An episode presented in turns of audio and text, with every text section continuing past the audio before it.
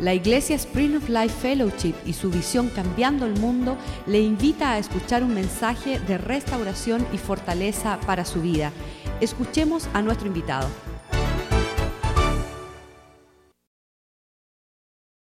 quizás, pero es algo que estoy trabajando y es un libro en el cual estoy trabajando y se llama Sinfonía Agridulce.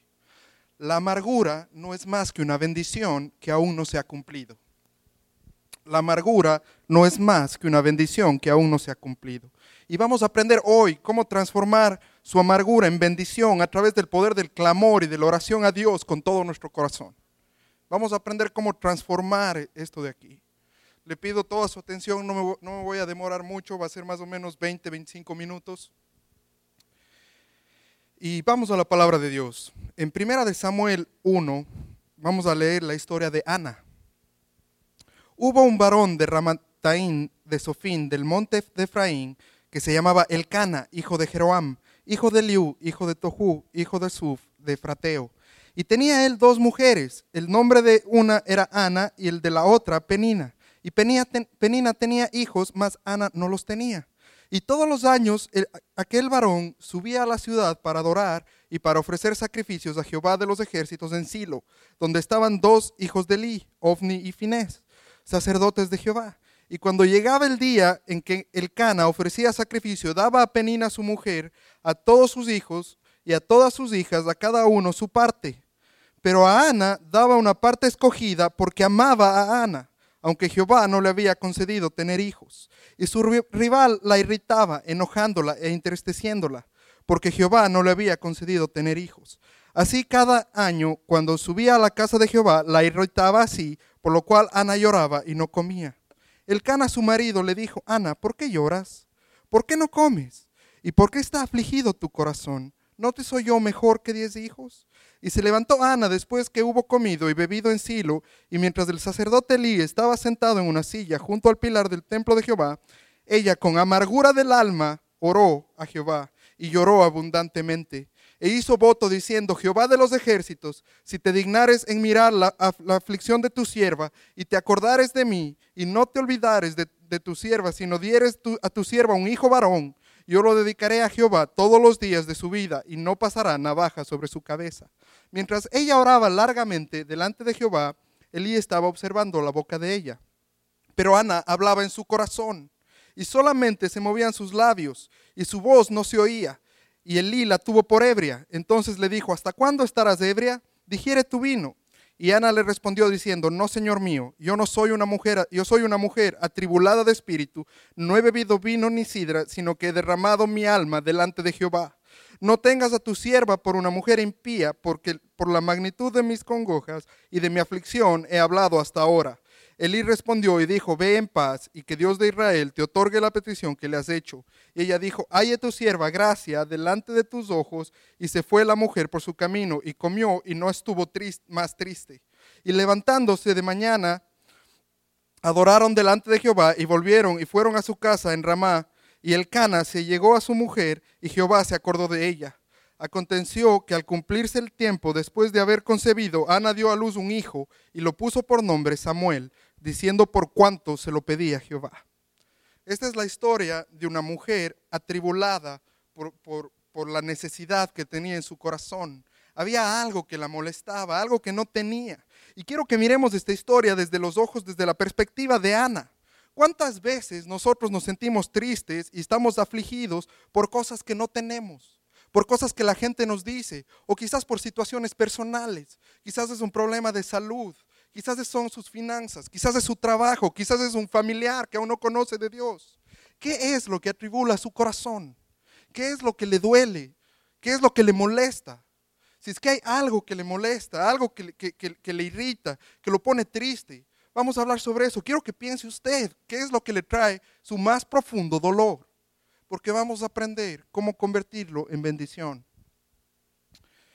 Quiero que sepa que el nombre de Ana, Ana que quería tener un hijo, su nombre, el nombre de Ana significa gracia de Dios. Y el nombre Penina significa piedras preciosas. Y vemos que muchas veces las piedras preciosas están burlándose de la gracia de Dios. El día de hoy permitimos que las cosas que son preciosas en este mundo o las piedras que parecen preciosas afuera de este mundo se burlen de la gracia de Dios. Porque quizás no nos hemos dado cuenta que somos la gracia de Dios o que tenemos la, la gracia de Dios. Tenemos que darnos cuenta que la gracia de Dios está sobre nosotros y es esa gracia en la cual podemos hacer todas las cosas. La gracia de Dios es más hermosa que las piedras preciosas de este mundo. Otra cosa interesante en esta historia es el nombre del Caná. Significa Dios ha creado y Dios ha redimido. Es increíble que Dios, quien ha creado, ha creado piedras preciosas y, ha dado su gracia. Y dice, eh, dice la historia que él daba a Penina su parte y para sus hijos y a Ana una parte especial porque amaba a Ana y le entregaba una parte especial. Lo mismo pasa con el mundo. Dios lo creó, Dios puso cosas preciosas acá y Dios nos dio su gracia a nosotros, que es la parte más importante. ¿Y sabe por qué? La historia lo dice claramente, porque el Cana amaba a Ana. Dios le ama a usted. me, encanta en el versículo dice, Ana daba una parte escogida porque amaba a Ana, aunque Jehová no le había concedido tener hijos. Dios, quien es el creador de todas las cosas, aunque no tengamos lo que queremos, Dios nos ha dado lo que necesitamos y la habilidad de orar y trabajar por lo que queremos. Sabemos que Dios es maravilloso y que Dios es suficiente para todas las cosas. Al comenzar la prédica les hablé sobre cuáles son sus necesidades, qué es lo que, lo, que le duele, qué es lo que le molesta, qué es lo que le roba el sueño. Y quiero que lo tenga presente, muy presente, porque quiero enseñarle cómo cambiar esta situación de dolor en bendición. Eso es lo que vamos a aprender aquí. Y quiero preguntarles algo. Si es que quizás Dios estuviera aquí en este momento y nos, y nos esta pregunta, ¿por qué lloras, Javier? ¿Por qué lloras, Andrés? ¿Por qué lloras, Pedro? ¿Por qué no comes? ¿Por qué estás desanimado? ¿Solo por no tener hijos? Me tienes a mí. ¿Acaso no te es eso mejor que tener diez hijos? Quizás nuestra respuesta, si es que Dios estuviera aquí y nos estuviera preguntando eso, sería, sí, Señor, tú eres suficiente. Y déjeme decirle algo, esta noche Dios le está preguntando lo mismo a usted le está preguntando, ¿por qué estás triste? ¿Por qué está afligido tu corazón? ¿No me tienes acaso a mí? Pero si bien sabemos que Dios es suficiente y que Dios puede todas las cosas, nuestra condición humana, esas necesidades y esos sentimientos que pueden seguir, que, que siguen ahí, no se van, no se nos van enseguida. Solo por saber que Dios es suficiente, no se nos va el sentimiento, la amargura, el dolor, el rechazo, el rencor, no se va. El sufrimiento. Entonces vemos la siguiente parte de la historia y dice, se levantó Ana después que hubo comido y bebido en Silo, y mientras el sacerdote Elí estaba sentado en una silla junto al pilar del templo de Jehová, ella con amargura de alma oró a Jehová y, y lloró abundantemente e hizo voto diciendo, Jehová de los ejércitos, si te dignares en mirar a la aflicción de tu sierva, y te acordares de mí, y no te olvidares de tu sierva, sino que dieres a tu sierva un hijo varón, yo lo dedicaré a Jehová todos los días de su vida. Mientras ella oraba largamente delante de Jehová, Elí estaba observando la boca de ella. Pero Ana hablaba en su corazón, solamente se movían sus labios, y su voz no se oía. Y Elí la tuvo por ebria. Es increíble que, que Ana estaba orando en su corazón. Dije el día de ayer y lo, y lo quiero compartir con ustedes hoy, la oración no se trata de cuán alto te expreses, sino cuán profundo te conectes con Dios. La oración no se trata de cuán alto te, te, expreses, sino cuán profundo te conectas con Dios. Quiero darles las tres claves de la oración de Ana en este momento. Nosotros tenemos que orar con la condición sincera de nuestro corazón. A veces, cuando vamos a orar, tratamos de esconderle a Dios nuestra necesidad o de ser fuertes. Y no clamamos en verdad por lo que necesitamos o por lo que queremos o por la gente que amamos. No nos permitimos mostrar nuestro corazón como realmente es. la, situación sincera de su corazón le demostrará a Dios cuál es su expresión. Ana lloró con amargura y nosotros necesitamos permitir que nuestros sentimientos salgan, porque es entonces cuando expresamos la verdadera naturaleza de nuestro corazón. Cuando no permitimos que salgan nuestros sentimientos y no los expresamos y los mantenemos guardados dentro, no podemos orar esta oración. Y en verdad no hemos enseñado nuestro corazón a Dios. Dios conoce nuestro corazón, pero, él, pero no, nosotros no se lo estamos enseñando. Él no puede hacer nada porque está bloqueado por la situación de nuestro corazón. Abra su corazón de tal manera, de tal manera abra su corazón cuando ore, que no esté triste más. La historia dice que cuando Ana terminó de orar, no estuvo triste más. Quiere decir que clamó en tal manera, dio su corazón, lo puso, se lo entregó a Dios en tal manera que se fue su sufrimiento. No estuvo triste más. Esa es la forma en la cual debemos orar y debemos clamar. El segundo, el segundo paso que vemos en la vida de Ana, en la oración de Ana, perdón, es que ella, ella tenía una necesidad. Identifique siempre cuál es su necesidad. Sea específico. Necesitamos aprender, aprender a ser más intencionales en la vida y no dejar las cosas al azar o a la suerte. La única forma de dirigir nuestro destino es identificando nuestras necesidades y pidiéndole a Dios por ellas. Debemos aprender a ser intencionales. ¿Por qué no somos intencionales en nuestra oración? Sí, pedimos Dios, haz esto, gracias Dios, pero no somos intencionales, no le ponemos propósito, no le ponemos pasión. He, crecido en una casa pastoral donde he visto lágrimas y he visto a, he visto a mis padres llorar y derramar lágrimas por la iglesia. Y he visto la bendición de Dios venir porque, porque es sincero. Aunque duele, es sincero. Y esa es la condición en la cual usted tiene que clamar a Dios. No esconda su corazón, dele como es. Si está amargado, si está con iras, cualquier que sea el sentimiento de su corazón, presénteselo a Dios, como esté. No hay límites para el amor de Dios. Luego de que Ana identifica su necesidad, ella hace algo increíble y dice, y te lo entregaré a ti. Entonces, lo que quiero mostrarles es que luego de que usted ha pedido, la razón por la cual usted ha pedido siempre debe ser para que se lo pueda entregar a Dios.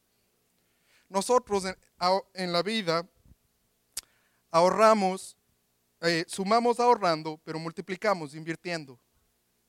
Invierta su vida en otros. Invierta lo que, cualquier cosa que usted está pidiendo, si está pidiendo por un familiar, inviértalo en él y que ese familiar venga a la iglesia y será de bendición para mucha gente. Si está pidiendo por finanzas, entrégueselas luego a Dios. Si está pidiendo por bendición en su casa, por un hijo, por cualquier cosa que esté pidiendo, entréguesela a Dios. No lo, no lo mantenga usted, entrégueselo a Dios. Es lo que Ana está haciendo, está pidiéndole a Dios para luego entregárselo a Dios. Y ¿saben qué? Dios la bendijo aún mucho más. Vamos a ver más un poco más adelante eso. Pero cualquier cosa que usted le pida a Dios, entrégueselo nuevamente y usted verá cómo se cumple el verdadero potencial de su vida. Y su alcance nunca terminará. Haga un impacto eterno en esta vida no eterna para que tenga gozo eterno. Haga un impacto eterno en esta vida no eterna para que tenga gozo interno. Esto habla de la intencionalidad con la cual debemos vivir. Somos hijos de Dios, no podemos dejar que las cosas sean al azar y que la suerte dictamine nuestro caminar. Les contaba el día de ayer una historia de una mujer en nuestra iglesia, una mujer de Dios, que siempre ha estado trabajando en la casa de Dios, pero su hijo, que, que estuvo, que creció en la iglesia, se alejó y tuvo un accidente de carro y el carro se despedazó, tuvieron que cortar el carro para sacarlo y nada le pasó a este joven, nada. Y la policía y todo el mundo no sabía cómo esto sucedió. Sin embargo, este joven sabía que Dios le había protegido y volvió nuevamente a sus caminos perversos. Y nuevamente otro día, borracho en el carro, tuvo otro accidente. Pero esta vez se partió su hígado en tres partes y fue a la clínica.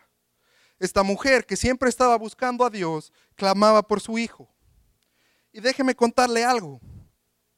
Este joven Luego de, su accidente en el CAL casi muere porque el doctor dijo que el 90% de las personas que se rompen el hígado no llegan a la clínica y el 90% que, que llegan no salen porque el hígado es como una gelatina y es muy difícil de coser. Y en ese momento, en esta clínica, este joven tuvo una experiencia con Dios increíble. Fue en este momento que Dios utilizó para tocarlo. Y el joven se mejoró y salió bien y mantuvo su relación con Dios.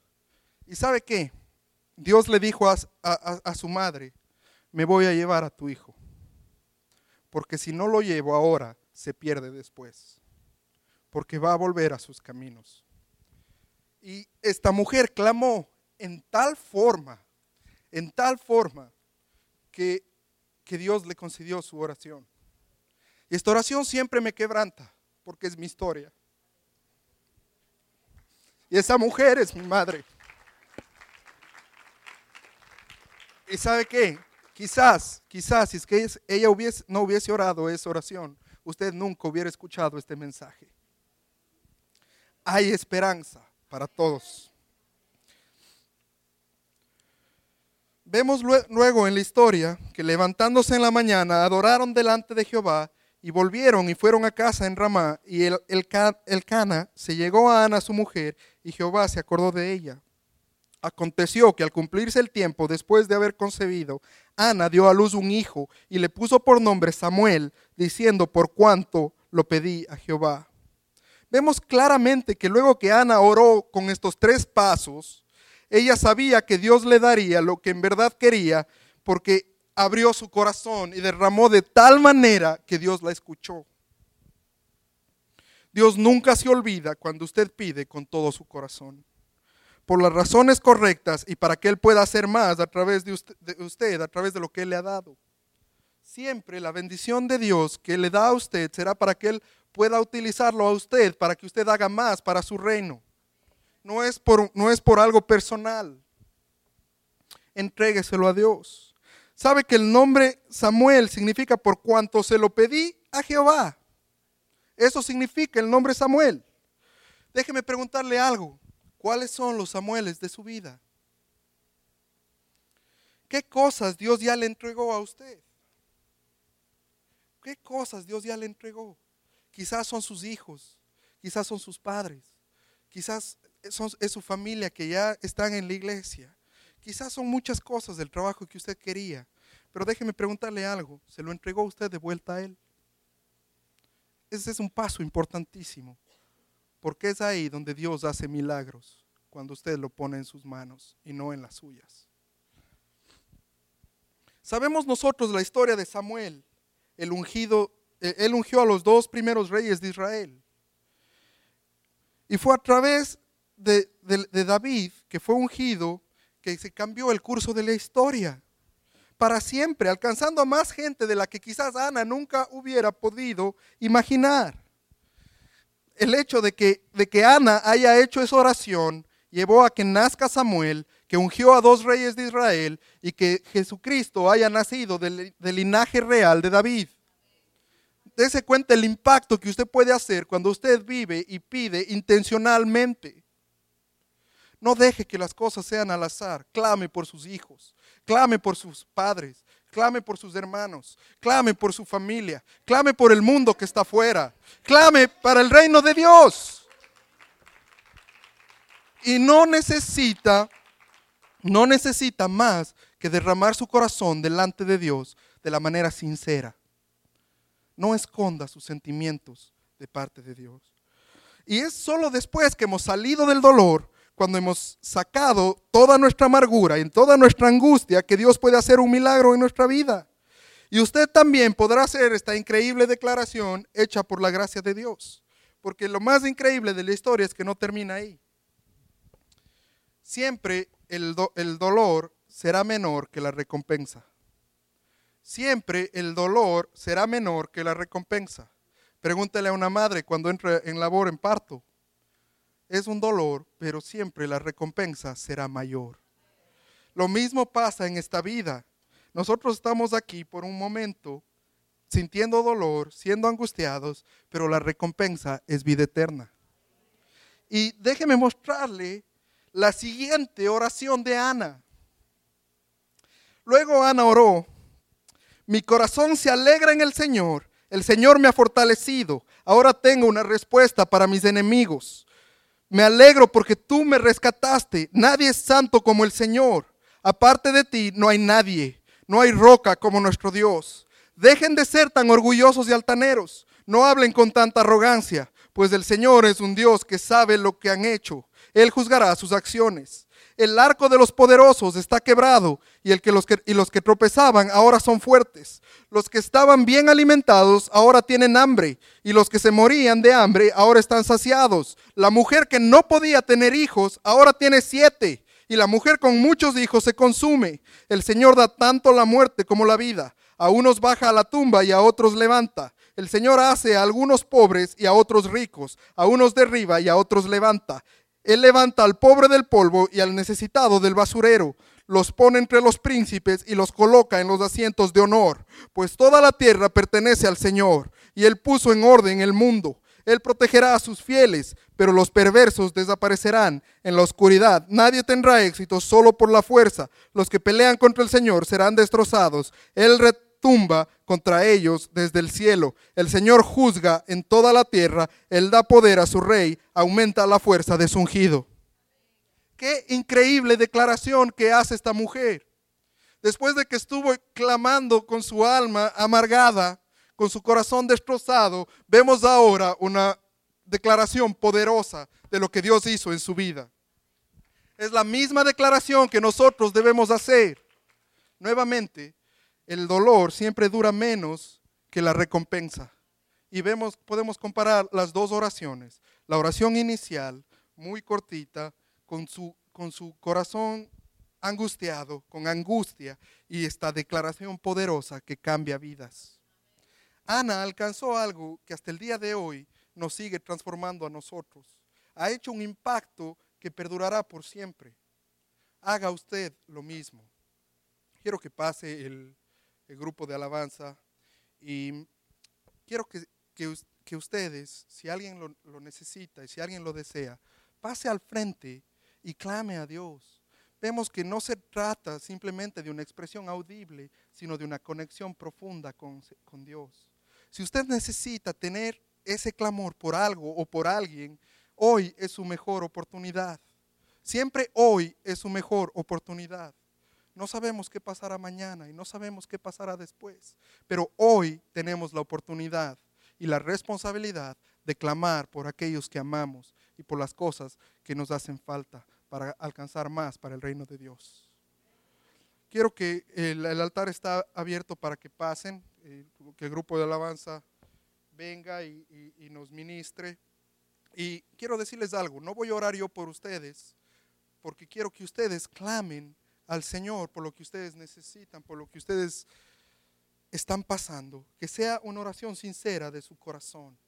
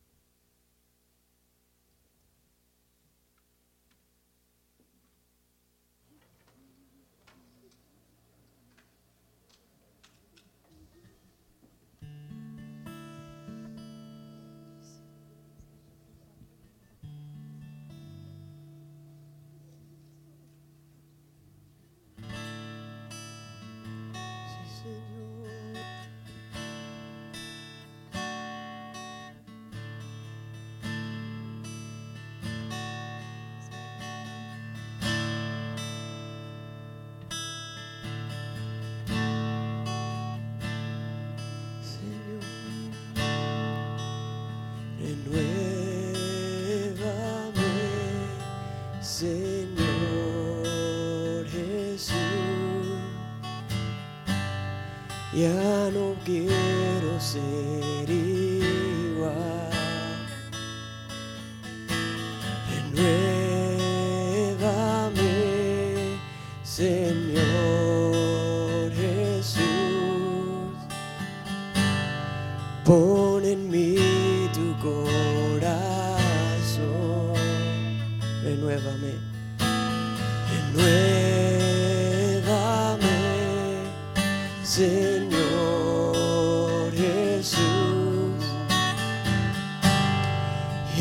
No quiero ser igual. Renuévame, Señor Jesús. Pon en mí, pon en mí tu corazón. Porque todo lo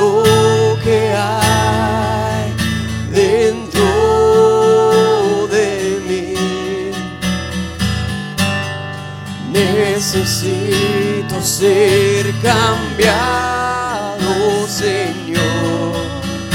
Porque todo lo que hay dentro de mi corazón necesita más de